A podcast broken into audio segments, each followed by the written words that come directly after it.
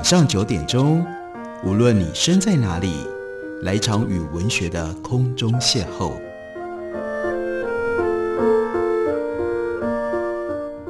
杨照谈书，邀您一同遨游文学世界，认识古今中外的经典之作。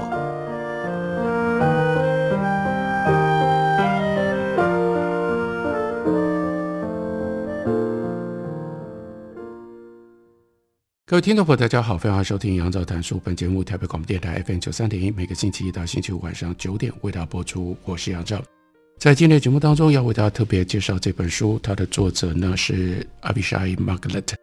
这本书的书名中文翻译叫做《有品社会》，但是我开头要先跟大家特别介绍的是它的英文书名，因为 Margalit 他对于这个书名是非常认真的，要跟大家进行探讨。英文书名叫做《The Decent Society》，但这就是麻烦的地方了，因为《The Decent Society》跟中文的“有品社会”其实并不是那么样直接接在一起。更重要的是，什么叫做 “decent” 跟 “decency”？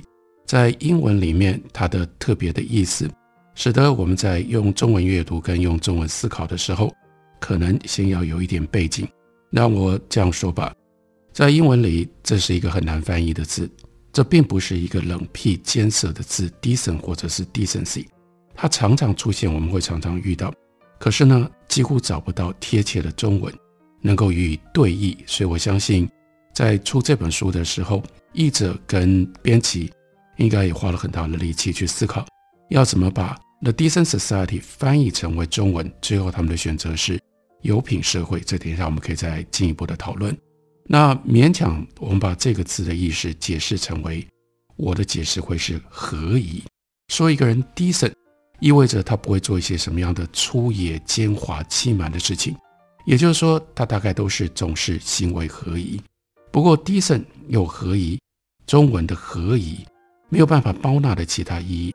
第一呢，decent 意含着这合宜的行为不勉强，不是出于功利考量或者是外力胁迫，所以才去做的。因此，decent 有时候又被译作优雅，或也有一部分像有品，就是有品味跟优雅有这样的一种意思。那怎么会觉得优雅呢？那就是接近孔子所说的“随心所欲不逾矩，举手投足就自然合一”，所以会给人家一种优雅的舒服感觉。还有第二层意思，decent decency，它一方面是很基本的人格条件。所以钱永祥先生曾经把 decent decency 翻译成为做人的基本道理，可是呢也很怪，或者是又不太一样。decent 又是有一种高贵性，它是一种近乎高贵的称许的评价，这就麻烦了。怎么会既基本又高贵呢？那就是因为 decent 它的质地内在有人之所以为人，大家共同同意必须要具备的成分。然而，这个成分呢，如果落实做了出来，却绝对不容易。因此，它是一种高贵的成就。所以，当我们在讨论什么叫做 the decent society 的时候，Margaret 他也考虑到这双重性，也就意味着一个 decent society，它一方面要能够满足人之所以为人的一些基本的条件，但另外一方面，它又有不是那么容易，不经过努力，在自然而然的状况底下。就能够完成，就能够展现的一些不一样的特质，decency 跟高贵的连结，我想对我自己来说，可以跟大家做一点解释。我认为很重要的这中间的关键是体贴。人跟人要相处，先决条件之一就是不能总是自我中心，只想到自己，而要眼中心中有别人，看到别人的表情反应。更重要的是，要想到要考虑到别人会有的感受。有消极的体贴，也有积极的体贴。消极的体贴是先想到什么样的话、什么样的行为会冒犯人，让人家感觉到不舒服，那你就不要说那样的话，不要做那样的事情。但另外，积极的体贴是更进一步的去想到别人会需要什么，主动去做，主动去处理。体贴的人，他当然不自私，他不是从自我欲望的满足当中得到快乐。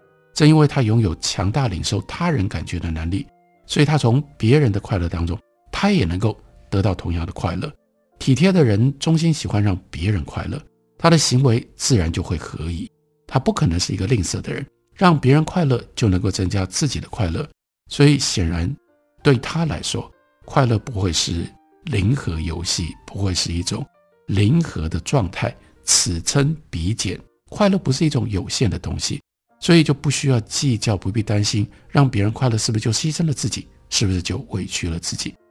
在刚刚这一段话，不是来自于书中，是我自己对于 decent，对于 decency 的一些体会跟我的认知。不过我的想法，我的说法是落在个人上。然而，Avishai Margalit 他的这本书之所以有意义，那就是他要放大，在一个社会的等级层级上来思考这件事情。好了，什么叫做 decent society？他首先必须要进行定义。它的定义也很有意思，但是它的定义也就是一句话讲不完，必须仔细的解释。他说什么是 decent society？我给出的答案大致是：decent society 就是它的社会组织不羞辱人民的社会。我不认为 decent society 和 civil society 文明的社会是相同的。文明社会是成员之间互相不羞辱的社会。而 decent society 则是社会组织不羞辱人民的社会。光是这一段话就需要许许多多的解释。所以为什么 Margaret 他特别写这样的一本书？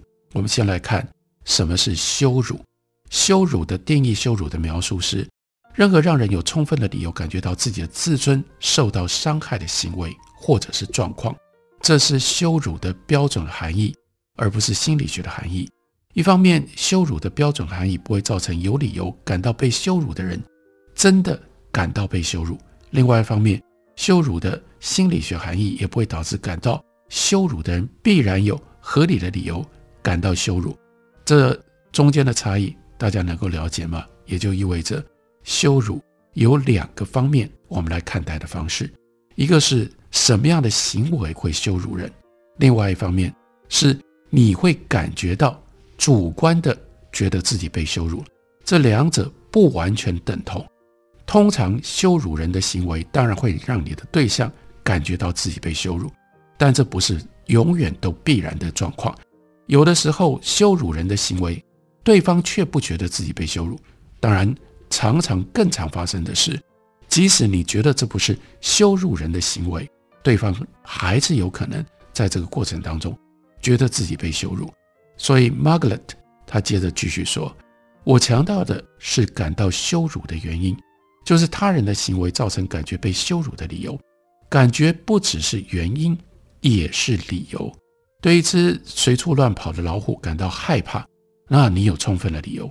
在正常的情况底下，如果你的周围出现了一只普通的苍蝇，那你却会感到害怕，这就不一样了。你的害怕。”就没有充分的理由。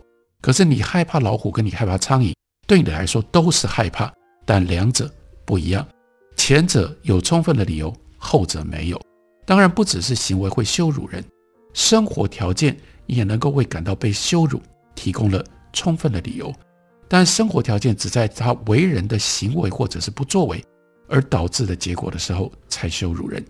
所以，Margalit 说：“我认为自然形成的条件。”不能够被视为是羞辱。例如说，他就举了 Richard III 这个英国的国王，也在莎士比亚的戏剧当中曾经刻意特别的被彰显出来的一位奇特的历史人物，因为他在历史上面的记载，所有人感觉到最醒目的一件事情，他的面容非常的丑陋，连他身边的狗都对他狂吠。但如果造成他丑陋的原因是自然的，而不是。人的行为或者是不作为，就算他因此而感觉到羞辱，我们不能说这是有充分理由的。只有人类才能够制造羞辱，尽管他们不需要真的有任何羞辱他人的主观故意，羞辱都是人带来的。虽然在制造羞辱的人他并非有意而为之的情况底下，没有羞辱者也会产生羞辱的影响。羞辱的第二重含义是比喻性的。意指人们把自身的条件，例如说年纪大了，例如说身体有残疾，或者是刚刚讲到 Richard III，他的面容丑陋，你会都觉得因为这样而自己感觉到羞耻羞辱。这种比喻性的羞辱的含义，他说不在我们讨论 decent society 的定义范围以内，因为这种含义是作为自然生活条件的结果才涉及羞辱的。他在这里所用的“羞辱”这个词，跟在第二种含义使用的“羞辱”的相对比较，它的区别不是我要求必须要有羞辱者，而是用另外的含义的人没有这种要求，而是我们对于自然的观点不一样。这些人，他们不把自然当作是中性的媒介，而看作哦，因为有上帝，被上帝的意志跟掌控，所以他们认为有某一个人使用自然条件来羞辱人或者来提升人。在这种理解的背后，就隐藏着一个假设：上帝就是那个羞辱者。这个 decent society 就是对抗在他的成员感觉到自己被羞辱的时候，能够提供合理解释条件的一个社会。一个社会，如果它组织的运作的方式不能够使公民有充分的认为，有充分理由认为被羞辱，这就是一个 decent society。当然，这又有引发需要有一些澄清跟解释。首先，第一是无政府主义。无政府主义主张一切建立在管制组织基础上的社会，从定义上都是羞辱人的社会。这种观点认为。任何建立了永久性组织的社会当中，就会有统治者跟被统治者存在，而被统治本身就是被羞辱的充分理由。这是光谱的一端。光谱的另外一端是 Stoicism，斯多葛主义。他认为根本没有羞辱这件事情。人活在任何的社会里面，这个社会都不具备有羞辱性，因为没有任何社会能够替一个。能够理性思考的人提供让他感觉到被羞辱的充分的理由。这种观点背后的论据是：羞辱是对一个人自尊的伤害。而什么叫做自尊？什么是 dignity？这就是你自己可以决定啊，你根本不需要征求别人的意向。然后呢，你不需要别人尊重你，自尊那就是来自于你自己。一个人你要拥有自尊。你做一个奴隶，你也有自尊；你做一个皇帝，你同样也有自尊。至于你的身份，还有别人如何看待你的身份，别人对你所做的任何的行为或者是不作为，都跟自尊无关。所以这是两端，光谱的一端。刚刚讲到无政府主义者，他们认为只要处在有规范的集体组织当中，人被管，被管这件事情。就是伤害你的自尊，就是让你被羞辱。另外，Stoicism 斯多葛学派却是认为，被羞辱那是别人加诸在你身上，可是别人加诸在你身上的任何事情，跟你的自尊都不可能有必然的关系。你随时不管别人怎么对待你，你都可以维持你的自尊。所以这两种，一个说只要在社会里，你一定会被羞辱；一个说你。不管在任何状况底下都不可能被羞辱。当然，当我们在讨论 decent society，尤其当我们在思考现实上，我们希望打造一个什么样的社会？我们希望活在一个什么样的社会？一定在这光谱两端其中的中间的某一段。这就是 Avishai Margalit 他一开头用被羞辱或不被羞辱作为 decent society 一个讨论的重点，诱引我们跟着他一起思考。什么是 decent society？我们休息一会儿，等我回来继续聊。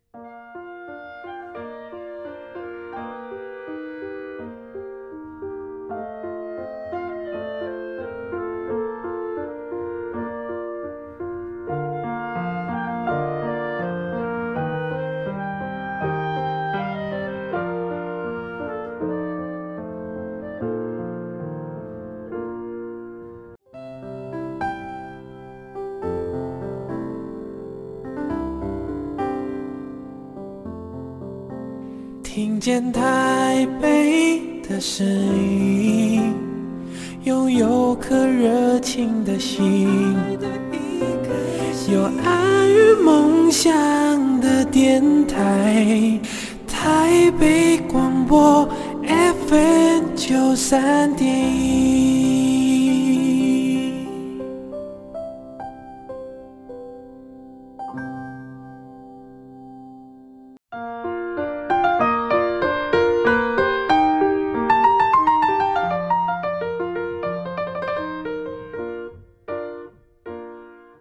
感谢您继续收听《杨照谈书》。本节目于台北广播电台 FM 九三点一，每个星期一到星期五晚上九点，为大家播出到九点半。今天为大家介绍的是 Avisha Margalit 他所写的《The Decent Society》，中文本是由大块文化出版公司出版，把它翻译成为《有品社会》。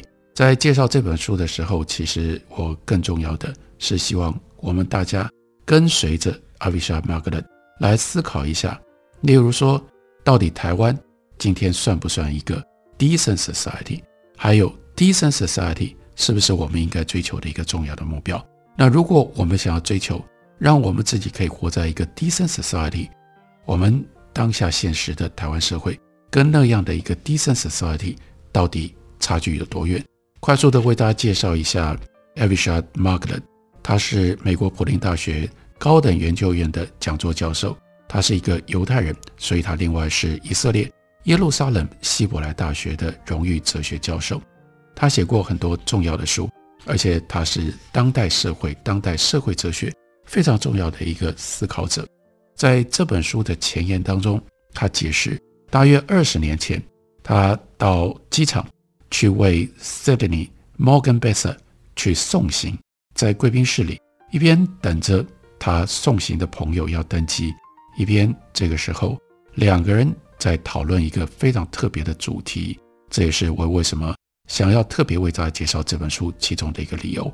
因为他们两个人在机场讨论 John Rose，这对他们两个人作为社会的思考家、社会的哲学家，都是有非常强烈影响的一位伟大了不起的哲学家，同时也是我自己在哈佛大学的老师。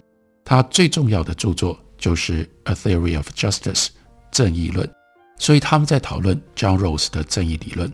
那在要登机之前，于是 Morgan Besser 就对 Margalit 说，也是对听得到的其他人说，当务之急并不是像 John Rose 所念兹在兹的，要去建立一个 Justice Society 正义的社会，而是应该建立一个 Decent Society 建立一个有品的社会。他说，我一直到今天。经过了二十年，我其实并不是很确定这句话的含义，但这句话让他难忘。那这本书可以说是给 Morgan Besser 这一句名言的一份献礼。他在讨论 Decent Society 的时候，他就讲到，二十年来，尤其他作为一个以色列人，以色列在这二十年当中，跟巴勒斯坦之间，尤其是巴勒斯坦民族自治抗争，有了越来越严重的冲突。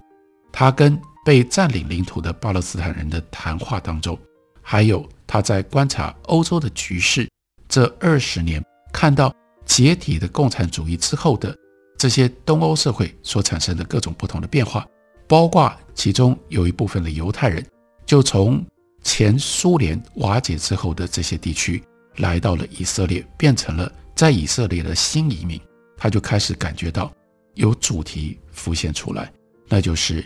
荣誉和羞辱在人的生活当中极度的重要，所以他感觉到把荣誉跟羞辱的概念也能够引进到政治学是非常重要的。这就是我希望大家一起来思考。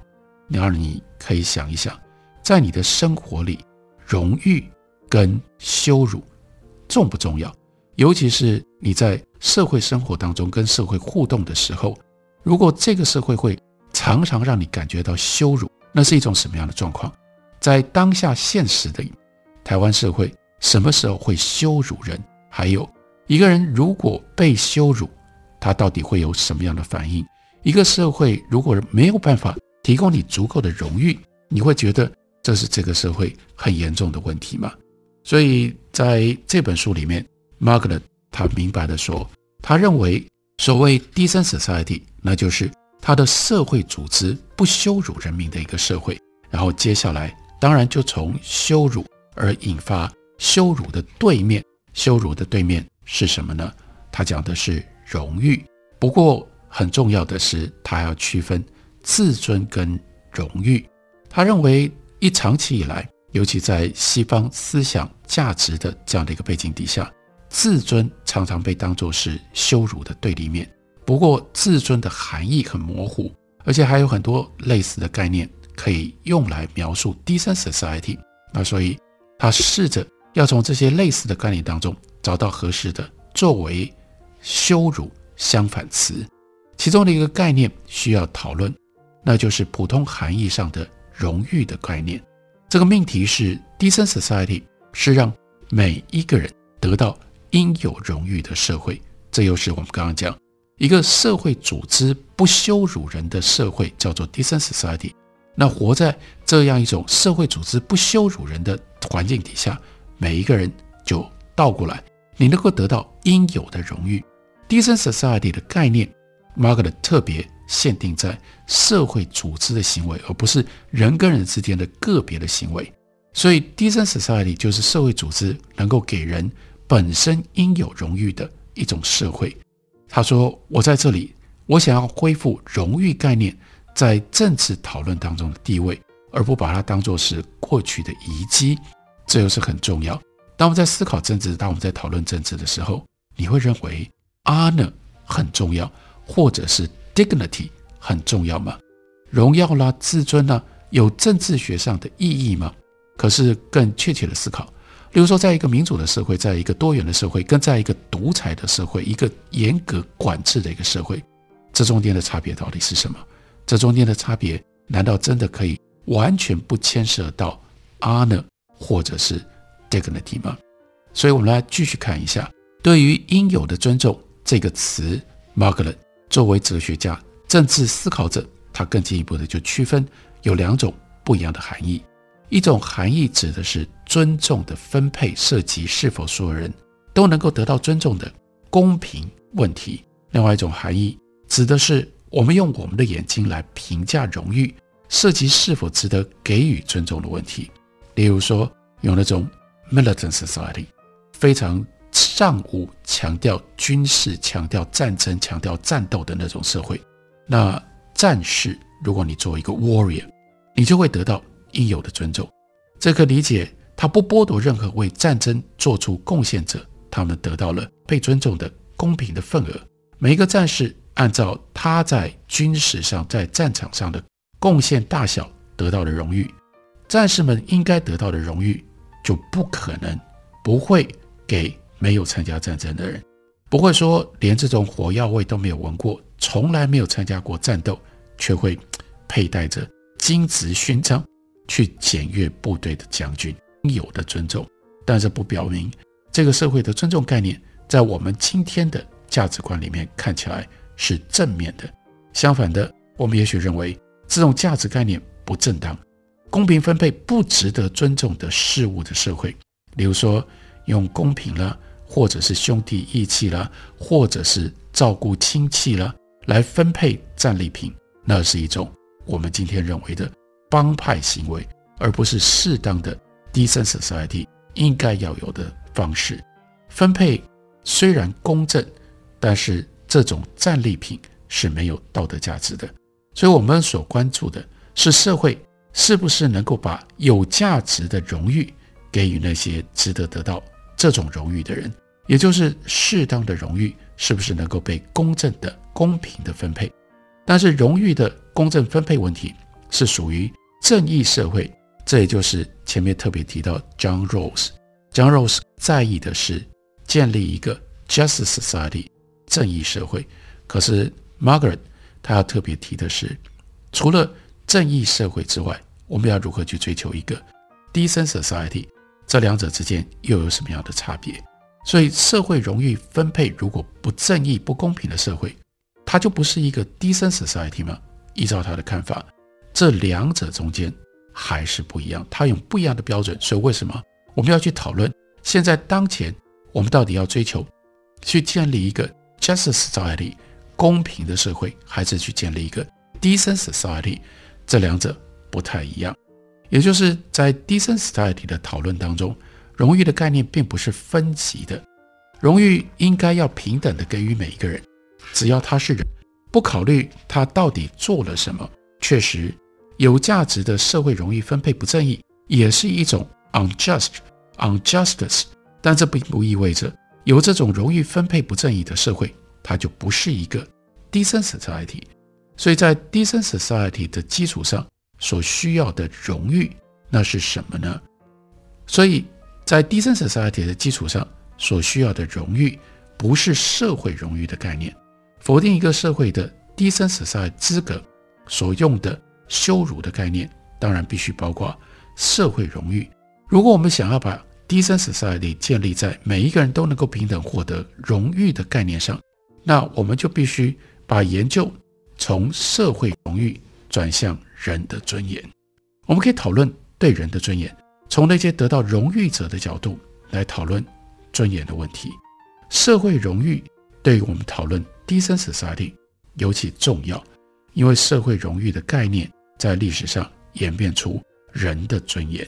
人的尊严相对是后来的，尊严 dignity 这个词源自于拉丁文 dignitas，本来是社会意义的，以此类推，伤害人的尊严的羞辱的概念也是社会性的，所以社会的荣耀先于，所以社会的荣誉先于个人内在的荣誉。